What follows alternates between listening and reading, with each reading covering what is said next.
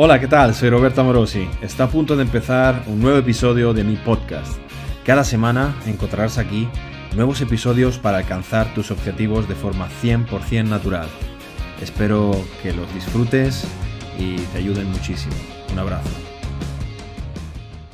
Vale, Martín, eh, pregunta, ¿cuándo existe asimetría a nivel unilateral? En el caso específico existe una diferencia de un centímetro en los brazos. Pero antes de empezar, suscríbete para no perderte ninguno de nuestros vídeos y sumarte a la revolución del culturismo natural. Vale, un centímetro no es una asimetría. Un centímetro lo tenemos todos. ¿eh? Yo no lo consideraría asimetría. Puedes darle un poquito de prioridad si quieres darle un poquito más de trabajo, pero un centímetro no se percibe a ojo. ¿Vale? Es más bien una cosa que tú igual le estás poniendo un foco, ¿eh? tienes sistema de activación reticular ahí a tope y dices, joder, joder, tengo un centímetro menos, un centímetro menos, pero vamos, que no creo que nadie lo vea. ¿Cómo es la manera más eficiente de trabajo? ¿Trabajo unilateral o ese brazo prefatigado? ¿Sumar más volumen a ese brazo? ¿Cómo lo gestionas? Yo tengo una simetría más vistosa en la pierna izquierda y en ese caso, a ver, bueno, ¿qué es lo que hago yo? Bueno, cuando me acuerdo. Porque también es un coñazo. Hay varias maneras, ¿no? Lo hemos hablado en otras ocasiones, pero así, a, rasgos generales. Eh, podemos prefatigar, como tú dices, la zona. Entonces, por ejemplo, primero te haces una serie o unas series unilaterales solo de ese lado y luego bilateral. O podemos hacerlo post fatiga, al contrario, o sea, haces los dos lados y luego en cada serie, por ejemplo, eso es una cosa que suelo hacer más. Tipo, tipo, yo qué sé, haces, ¿no? Eh, no sé, si estamos hablando de los brazos, pues haces bíceps con los dos y cuando llegas al fallo con los dos, pues haces un drop y sigues con el, con el, con el izquierdo, ¿no? Por, por así decir. A ver, fundamentalmente lo que vas a buscar es meter un poquito más de volumen en ese, en ese lado, más rezagado, y claro, puedes ponerlo o bien como pre o post eh, fatiga, ¿no? Ambas cosas sirven para algo. O sea, si tú pones como pre, eh, quizás mejorarías eh, tu, tu propiocepción del músculo que está trabajando. Eh, y si lo pones como post, lo que estás añadiendo volumen de trabajo. Entonces habría que ver un poco, digamos, la elección de una u otra estrategia iría un poco enfocada a si sientes o no trabajar la zona, ¿no? Es decir, si mm, veo que me cuesta percibir el trabajo en esa zona, entonces yo creo que la simetría es debido a una falta de activación, podría ser interesante hacer una prefatiga, es decir, meter primero un trabajo unilateral ahí para, para como prefatigarlo y, y que lo note luego y luego meter un trabajo bilateral para terminar de machacarlo. Viceversa, si, si yo sí que noto trabajar la zona, pero simplemente que no me responde, creo que es más interesante poner más volumen al final.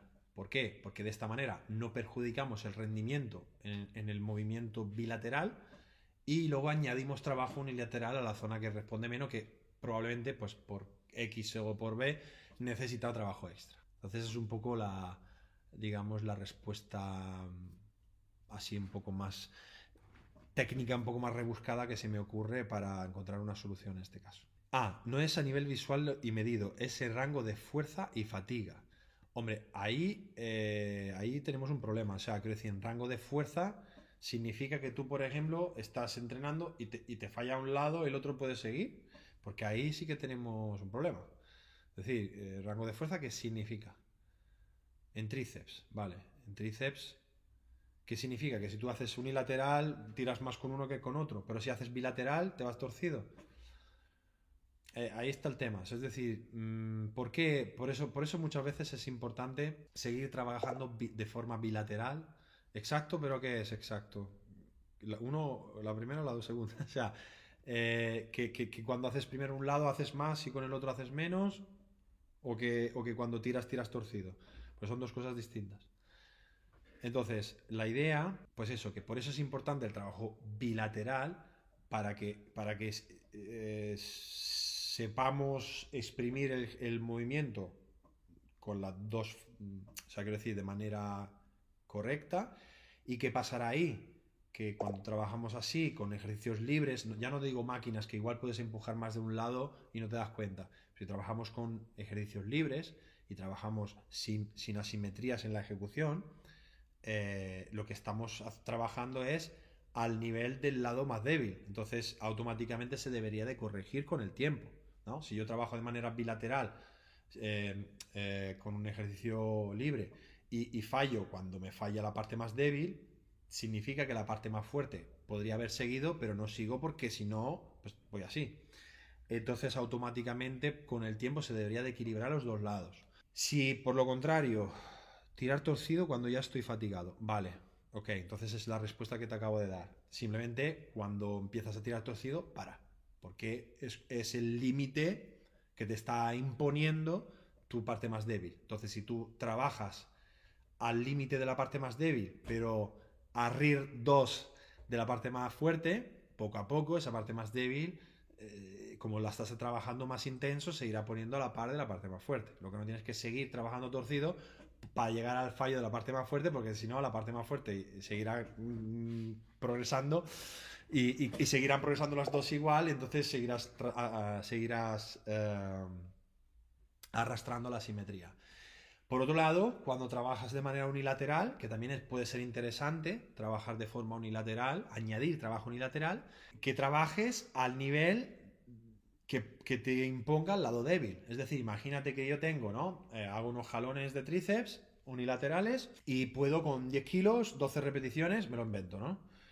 Eh, con el lado malo, con el izquierdo. Hago 12 repeticiones con 10 kilos. Cojo la mancuerna con el derecho y puedo hacerme 17. Pues no hagas 17, quédate en 12. O sea, quiero decir, haz el mismo número, mismo, mismo trabajo que el lado malo. O sea, el lado malo te tiene que guiar.